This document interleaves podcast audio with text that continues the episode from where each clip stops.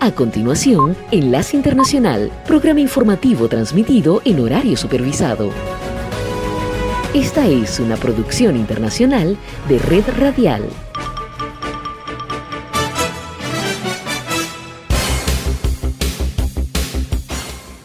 Comienza Enlace Internacional. Saludos a nuestra audiencia en Caracas, Venezuela y el mundo, a través de nuestra frecuencia Sintonía 1420 AM y en Soy Ángela Montilla en la presentación. Bienvenidos.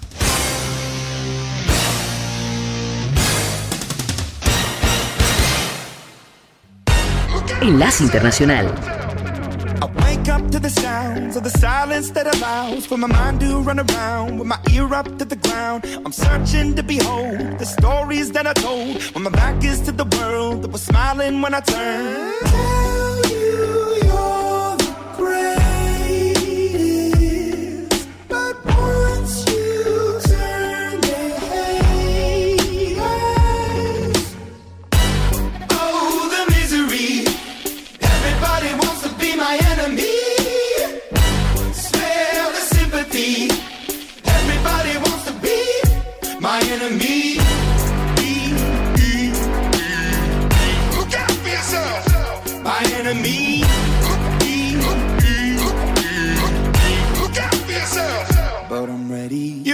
On the wall as you're praying for my phone and the laughter in the holes and the names that I've been called. I stack it in my mind and I'm waiting for the time when I show you what it's like to be worse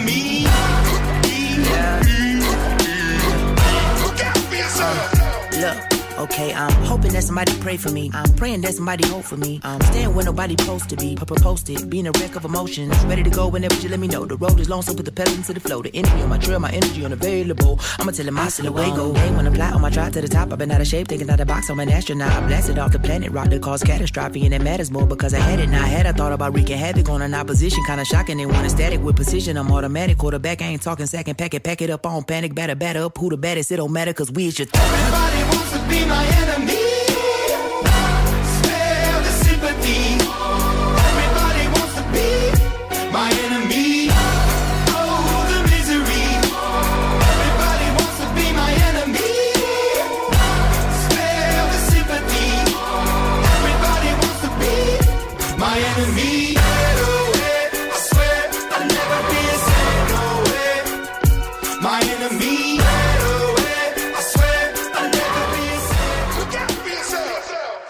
Resumen de noticias para hoy. Hola, mucho gusto. Soy Florentino Mesa y esta es la vuelta al mundo en 120 segundos. La primera medicina contra la COVID-19 llegó al mercado del Reino Unido, que se convirtió en el primer país del mundo en autorizar el Molnupiravir, tratamiento elaborado por el laboratorio estadounidense Merck y considerado como una herramienta crucial en la lucha contra la pandemia. La conferencia del clima COP26 aumentó la presión para acabar con los combustibles fósiles y con el carbón en particular, con la firma de tres compromisos multilaterales para ir abandonando la generación de electricidad con hidrocarburos, responsables del 25% de las emisiones de CO2. Decenas de millones de estadounidenses que trabajan en compañías con 100 o más empleados tendrán que estar completamente vacunados contra la COVID-19 para el 4 de enero o someterse a pruebas diagnósticas semanales, según las nuevas reglas del gobierno. Tras meses de intensas negociaciones y luchas internas entre los demócratas, la Cámara de Representantes de Estados Unidos votará este viernes los gigantescos planes de inversión del presidente Joe Biden, con los que espera reavivar su maltrecha presidencia. Un grupo de hombres armados irrumpió en una playa del Caribe mexicano llena de hoteles y ejecutó a dos presuntos narcotraficantes de una banda rival, sembrando el pánico entre los turistas que vacacionaban en esa área del puerto de Morelos, al sur de Cancún. Un civil resultó herido.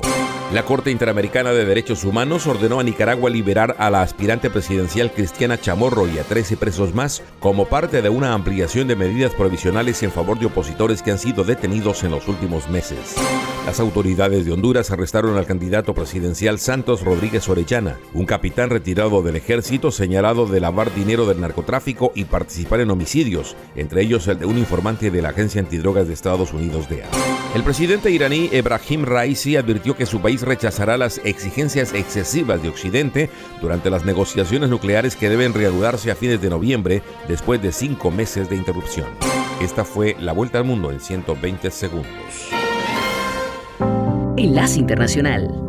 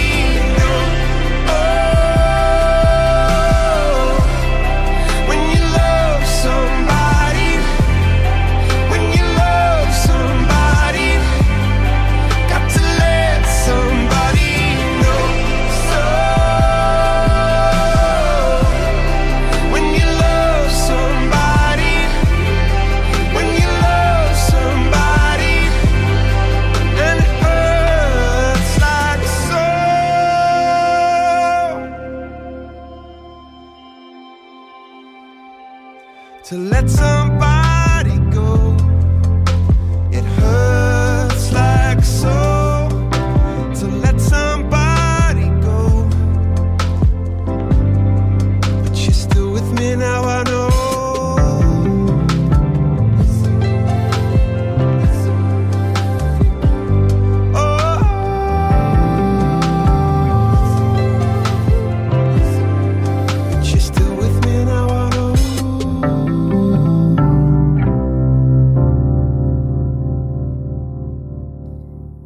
Internacional con Estados Unidos. A tan solo dos días de los comicios generales en Nicaragua, en los que el presidente Daniel Ortega busca su tercera reelección tras haber encarcelado a sus principales rivales en las urnas, en Estados Unidos, legisladores demócratas y republicanos muestran optimismo luego de que la Cámara de Representantes aprobase por mayoría la ley de reforzamiento de la adherencia de Nicaragua a las condiciones para la reforma electoral, conocida como Ley Renacer, y que aseguran traerá consecuencias realmente punitivas para el gobierno de Ortega. El Senado estadounidense aprobó el proyecto a principios de esta semana y ahora tan solo se espera la firma del presidente Joe Biden y que se anticipa llegará antes del domingo previa a la cita electoral en Nicaragua. En tanto, el senador demócrata Bob Menéndez, uno de los promotores de esta legislación y presidente del Comité de Relaciones Exteriores del Senado, explicó algunos de los efectos que sufrirá la administración de Ortega a partir de la aplicación de esta ley. Tenemos que mirar nuestros tratados de libre comercio con Nicaragua, porque esos tratados se hicieron con un país que esperábamos estaba comprometido a la democracia, al respeto de derechos humanos, no de encarcelar a todos los que están tratando de postularse para representar al pueblo, no de encarcelar a líderes del sector privado, que es la esencia de tratados de libre comercio. Además, si en la diversidad de las posibles sanciones que podrían imponerse, algunas también están dirigidas directamente a Daniel Ortega y a su esposa, la vicepresidenta Rosario Murillo, penas principalmente económicas que congelarían parte de sus bienes financieros. Acciones que, según dijo el legislador republicano por Florida, Mario Díaz Balart, en entrevista con La Voz de América, también se extenderán a los socios y aliados del mandatario nicaragüense. La presión diplomática y económica al régimen de Ortega. Y no solamente eso, pero también presionar a los eh, países que están ayudando a Ortega, que le están otorgando financiamiento o financias, o, sea, fondos para él poder mantener la represión. Que se pongan del lado del pueblo de Nicaragua y no sigan del lado de este régimen narcoterrorista de Ortega que sigue reprimiendo al pueblo. En tanto, y desde Nicaragua, las reacciones a esta ley no se hicieron esperar y mientras organizaciones defensoras de los derechos humanos celebran que la comunidad internacional actúe frente a las constantes violaciones a la democracia y a los derechos humanos que se repiten día tras día en Nicaragua, autoridades nicaragüenses acusaron a Washington de injerencia en asuntos internos y denunciaron la constante intromisión por parte del gobierno estadounidense en la política encabezada por el presidente Ortega. Enlace Internacional.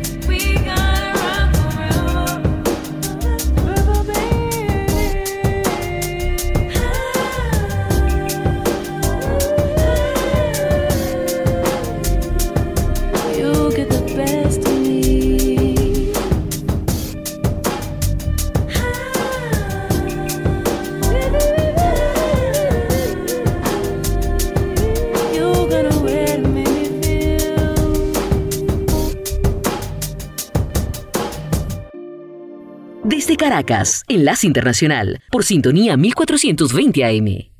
Autoridades sanitarias estadounidenses testificaron en la Comisión de Salud del Senado de los Estados Unidos para destacar los avances en la lucha contra el COVID-19 y la directora de los Centros para el Control y Prevención de Enfermedades de los Estados Unidos, los CDC, la doctora Rochelle Walensky, instó a no bajar la guardia en la vacunación y las medidas de bioseguridad durante las fiestas de fin de año y destacó una vez más la importancia de vacunar a los niños de 5 a 11 años. Ahora hay más de 5.000 niños diagnosticados con problemas de visión y que viven con complicaciones de esta enfermedad. Sé que ningún padre quisiera ver a su hijo con problemas a largo plazo por una infección o tener que hospitalizarlos. Ahora tenemos una herramienta muy eficaz para prevenir esta enfermedad. Por su parte, el doctor Anthony Fauci, director del Instituto Nacional de Alergias y Enfermedades Infecciosas de los Estados Unidos, enfatizó durante la audiencia el estudio denominado Mezclar y Combinar, que se refiere a la flexibilidad para combinar vacunas de diferentes laboratorios. Aunque recomendamos que las personas tomen el refuerzo con el producto original, este estudio da un grado de flexibilidad al permitir la elección de inyecciones de refuerzo si es difícil recibir el producto original por una razón u otra. Los senadores, por su parte, plantearon diferentes inquietudes, como el senador republicano por Carolina del Norte, Richard Burr, que criticó el desabastecimiento de pruebas caseras de COVID-19 en el país. Estamos llegando a la época del año en la que todos esperamos pasar tiempo con nuestros seres queridos y acceder a las pruebas ayudará a que esto suceda de manera segura. Pero todavía estamos detrás de esas pruebas que necesitamos para mantener nuestros negocios y escuelas abiertas y seguras para la familia dijo. En tanto, la senadora demócrata por Nevada, Jackie Rosen, resaltó el problema del desabastecimiento ocasionado por las cadenas de suministro de material médico de primera necesidad y que ayuda a combatir el COVID-19. Nuestra confianza en la cadena de suministro justo a tiempo para productos esenciales, especialmente suministros médicos, realmente nos deja vulnerables a una escasez. La senadora Rosen instó a las autoridades competentes a brindar asesoría y apoyo a las pequeñas empresas estadounidenses que fabrican este tipo de productos para evitar afecciones más importantes en el futuro. Enlace Internacional.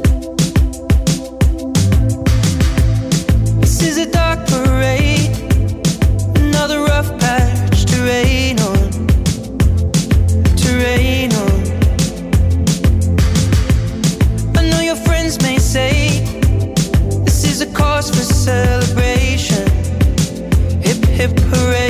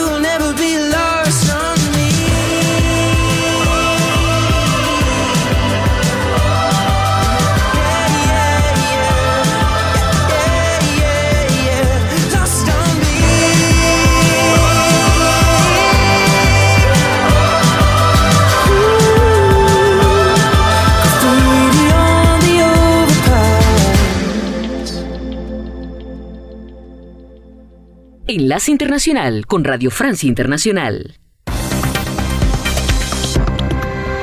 Andreina Flores. En Perú, el Congreso le da un voto de confianza al tren ministerial de Pedro Castillo, cerrando un mes de incertidumbre, aunque la división entre las fuerzas del gobierno debilita aún más al nuevo presidente. Alarma en Europa por el fuerte repunte de casos de COVID-19. La OMS advierte que esta cuarta ola podría causar medio millón de muertos adicionales de aquí a febrero. La COP26 anuncia un acuerdo sobre la eliminación del carbón como fuente de energía en las próximas décadas, un compromiso de los activistas por el clima que califican de chiste. Hoy se esperan manifestaciones multitudinarias en las calles de Glasgow, sede de la cumbre. Gracias por escucharnos a través de rfimundo.com. Bienvenidos. Esto es Radio Francia Internacional. En Perú, el Congreso da un voto de confianza al nuevo gabinete ministerial del presidente Pedro Castillo, lo que le permite seguir en funciones y darle un respiro político al país. Sin embargo, los fuertes debates legislativos que se desarrollaron sobre la materia y el largo mes de incertidumbre que se vivió sobre el tren ministerial dejan debilitado al nuevo presidente peruano. Vamos a Lima con nuestro corresponsal Carlos Noriega.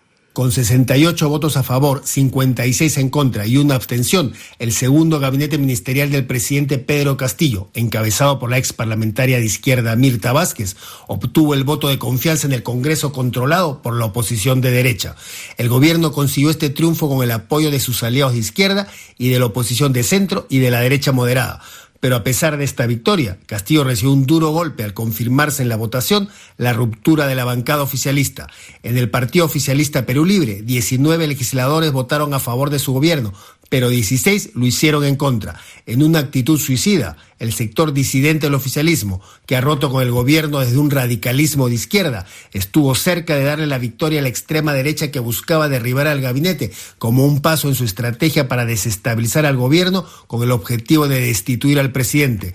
El voto de confianza al gabinete le da un alivio al gobierno, pero el terreno parlamentario sigue minado un sector importante que le dio la confianza al gabinete, distanciándose así del golpismo de la ultraderecha, seguirá en la oposición y los grupos extremistas continuarán tramando el golpe parlamentario que quieren dar. Y ahora Castillo tiene a un grupo del oficialismo haciendo la oposición desde la ultraizquierda. Desde Lima, Perú, Carlos Noriega, Radio Francia Internacional. Gracias, Carlos. Y este domingo se desarrollan las elecciones presidenciales en Nicaragua, fuertemente rechazadas por la comunidad internacional. Daniel Ortega, en el poder desde el año 2007, busca su segunda reelección y para ello se ha quitado del camino a prácticamente todos sus opositores. Más de 130 miembros de la oposición nicaragüense habrían sido detenidos desde 2018. Otros están en el exilio, como Enrique Sáenz, economista y antiguo diputado del partido Movimiento Renovador Sandinista entrevistado en Costa Rica por nuestra enviada especial Marie Normand.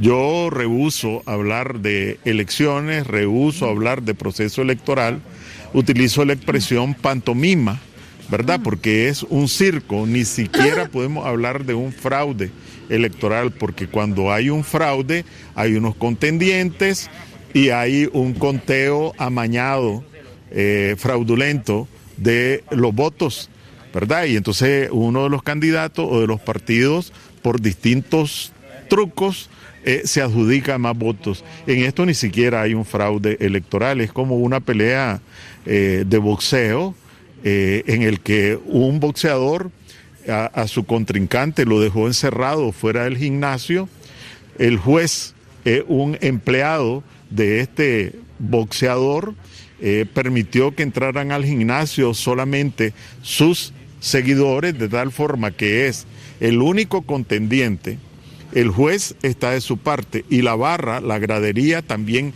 es de su parte. Entonces, eso es un circo.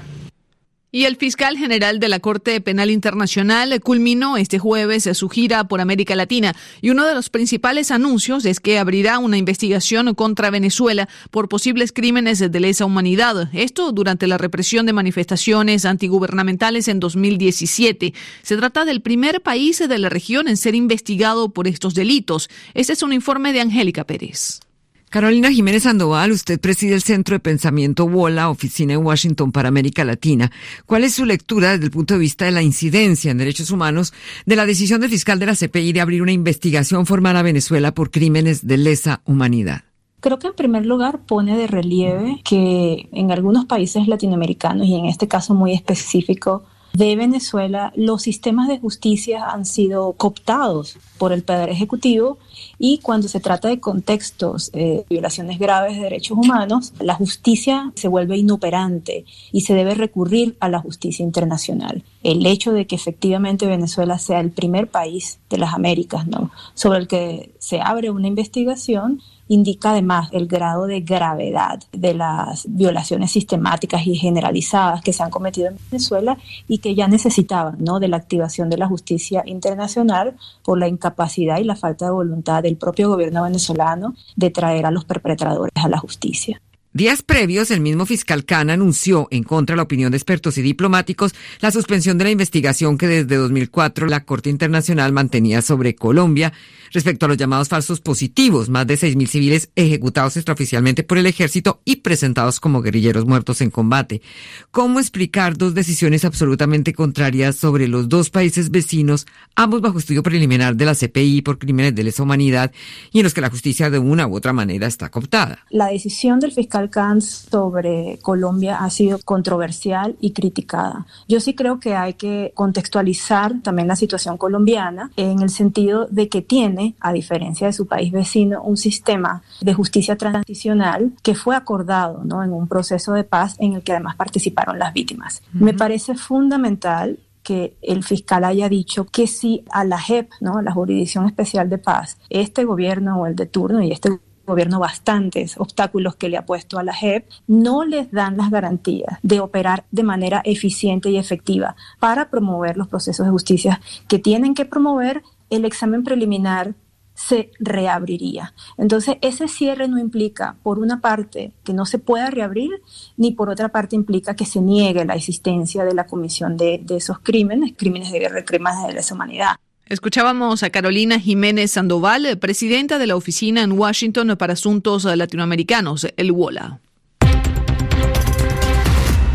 La Organización Mundial de la Salud ha encendido nuevamente las alarmas en Europa ante el fuerte repunte del número de contagios de COVID que se ha registrado en la última semana. A nivel mundial, casi el 60% de los nuevos casos de COVID-19 y casi el 50% de las muertes recientes por la enfermedad se registraron en el continente europeo. Asbel López tiene los detalles. El ritmo actual de transmisión del coronavirus en Europa es muy preocupante según la OMS. La pandemia podría provocar medio millón de muertos adicionales de aquí a febrero. El número de fallecidos diarios sube desde hace casi siete semanas. Esta cuarta ola en Europa afecta sobre todo a Alemania, 34.000 nuevos casos la víspera, pero el alza se ve impulsada por las cifras de Rusia, Ucrania, Rumania y Croacia. En Rusia, por ejemplo, se registraron un poco más de 8.000 muertos la última semana, lo que representa un 8% más que la semana anterior. El aumento de los casos se explica por la combinación de una vacunación insuficiente y la flexibilización de las medidas anti-COVID. Desde el inicio de la pandemia, en Europa se han contabilizado más de 1.400.000 muertos, según un balance de la prensa. Pero la OMS estima que esa cifra podría ser dos a tres veces mayor si se tiene en cuenta la sobremortalidad vinculada al COVID de forma directa e indirecta. Para luchar contra la pandemia, la OMS pide continuar con la vacunación, usar la mascarilla de forma generalizada y seguir aplicando el distanciamiento social. Gracias, Asbel. Y hablemos ah, de la COP26, la cumbre mundial sobre el cambio climático que se desarrolla en Glasgow, Escocia. Un grupo de 23 países firmaron un compromiso para eliminar el uso del carbón en las próximas décadas. Entre ellos está Corea del Sur, Indonesia y Polonia, que pertenecen a los 10 primeros países del mundo en producción de carbón y que ya habían firmado compromisos previos que no han cumplido. Una joven activista contra el cambio climático, la polaca Dominika Lasota, calificó el acuerdo sobre el carbón como un chiste. Creo que la promesa de eliminación del carbón que se ha hecho hoy es una completa broma y vemos que los gobiernos no prestan literalmente ninguna atención a nuestras vidas y especialmente a las vidas de la gente de los países pobres. El gobierno polaco ha firmado el compromiso, pero luego han encontrado una laguna que les ha permitido no eliminar el carbón para 2030, sino mantenerse en la fecha que han anunciado este año, que es 2049, lo que es absolutamente ridículo y demuestra que van a seguir como siempre y que seguirán destruyendo ecosistemas y comunidades y produciendo la crisis climática a la que nos enfrentamos ahora. Vengo de un país que alberga una de las mayores centrales eléctricas de carbón, la central de Belchatov, y estamos viendo que vivimos en un país que produce muchas emisiones y que obviamente ya tiene un impacto en las comunidades de alrededor. Y de donde yo vengo, la mitad de mi familia procede de las regiones carboníferas, así que nos enfrentamos a una gran contaminación atmosférica relacionada con la industria.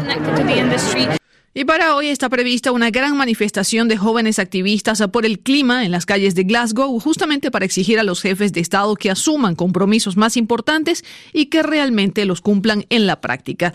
Y justo en ese acuerdo sobre la eliminación del carbón hay un gran ausente, China, que esta misma semana de la COP26 ha decretado un aumento en la producción de carbón. Los efectos de la contaminación se están sufriendo hoy tanto en Pekín como en otras poblaciones del norte del país. La capital china cerró este viernes autopistas y parques infantiles de escuelas debido a una densa nube de contaminación. Orlando Torricelli nos describe la situación.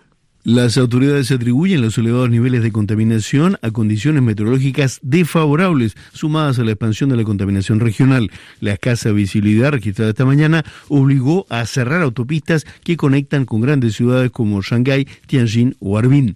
La concentración de partículas contaminantes en el aire que penetran en los pulmones provocando enfermedades respiratorias se situaba en cerca de unos 220 microgramos por metro cúbico, muy por encima del límite de 15 microgramos fijado por la OMS. Esta semana, China anunció un incremento de más de un millón de toneladas en su producción diaria de carbón para mitigar la penuria energética que ha obligado en los últimos meses a cerrar muchas fábricas. La rápida industrialización del país ha hecho habituales estos fenómenos en un país cuya energía depende un 60% del carbón.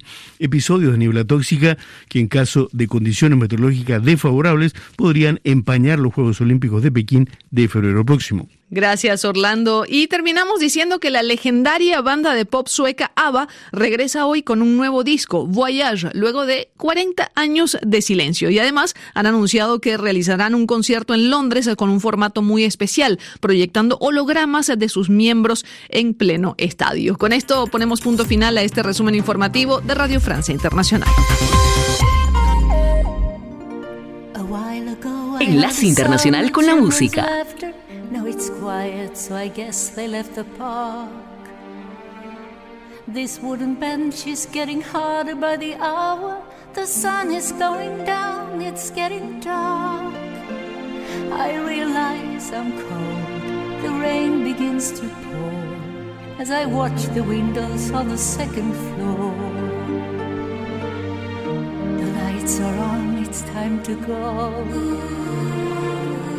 It's time at last to let him know.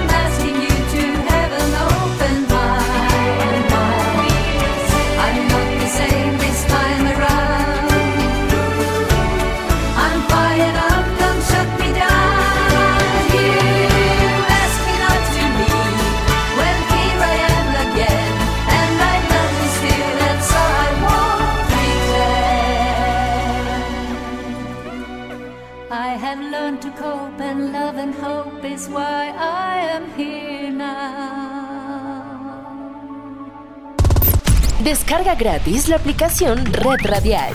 Ya está disponible para Android y encuentras siempre una radio para tu gusto. Enlace Internacional.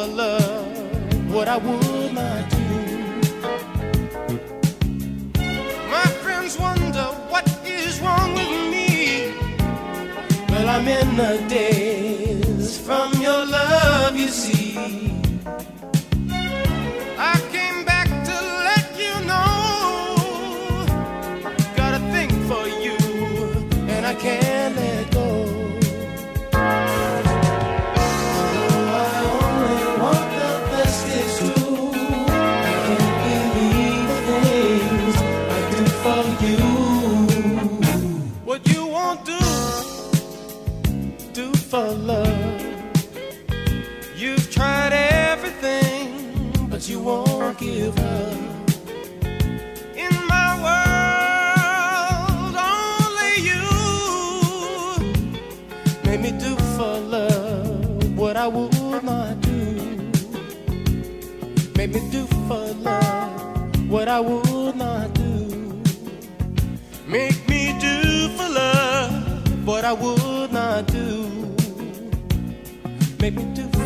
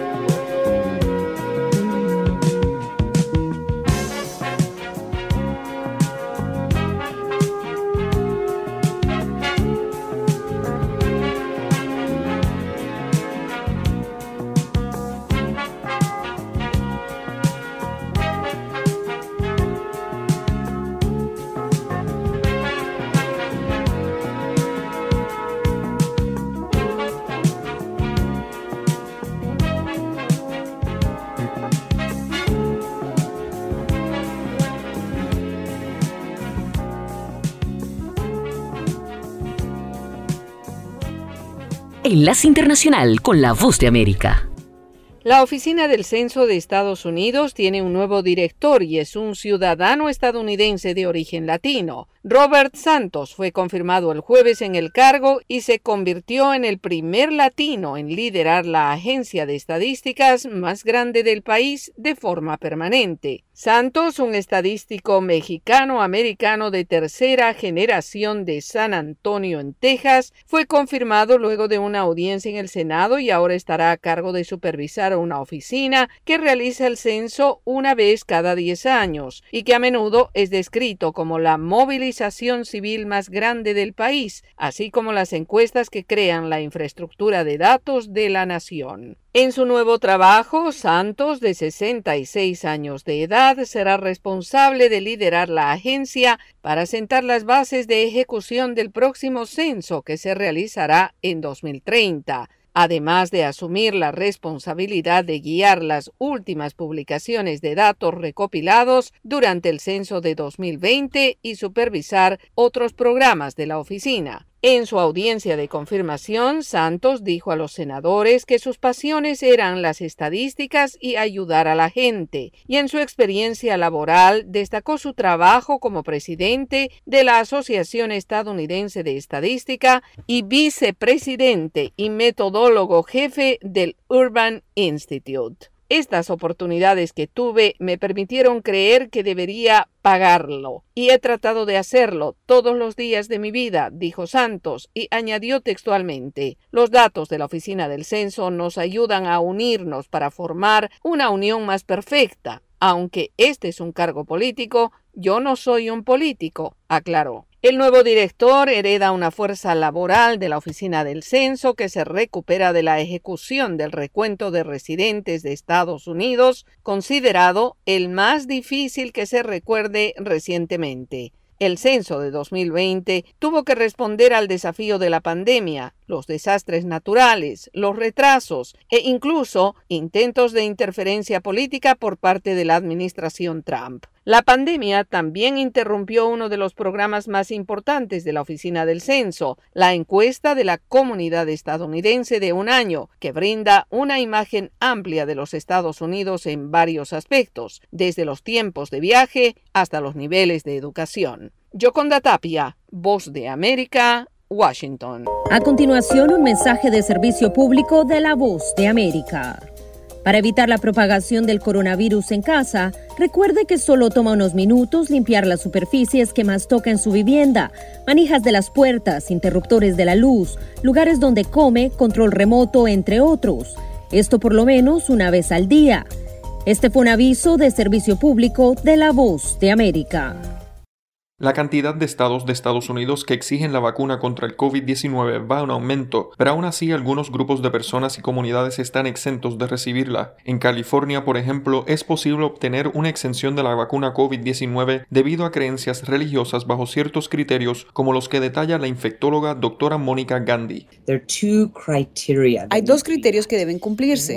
Uno es que se trata de una creencia sincera y ese es un término algo vago. La segunda es en realidad que el liderazgo de la religión respalda este enfoque para quedar exento. Algunos fieles no quieren vacunarse por la forma en la que se desarrolló la vacuna y su composición, como explica Doria Reis, profesora de Derecho en la Universidad de California en Hastings.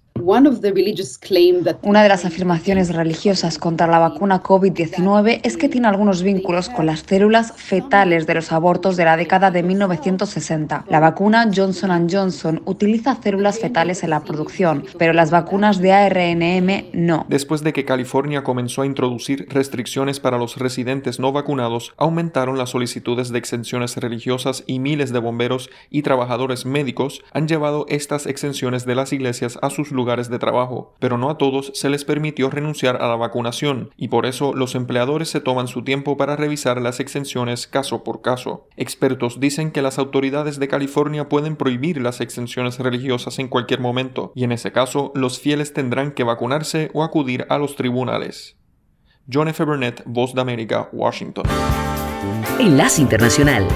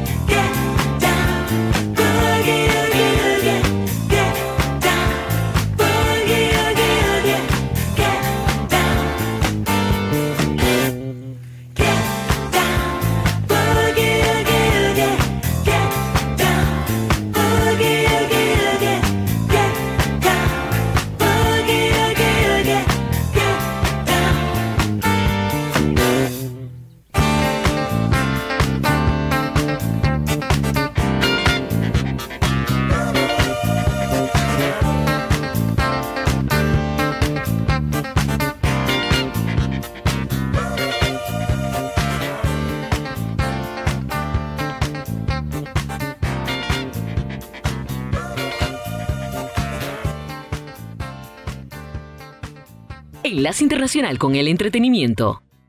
Un 5 de noviembre del año de 1999, la agrupación Van Halen anuncia que Gary Sharon, el tercer vocalista del grupo que había participado en el álbum Van Halen 3, dejaba definitivamente la banda y lo hacía de manera amistosa. Tiempo después se rumoró el regreso de Sammy Hager a la banda y finalmente terminaron reuniéndose con David Lee Roth en el 2007. Descarga gratis la aplicación Red Radial. Ya está disponible para Android y encuentras siempre una radio para tu gusto.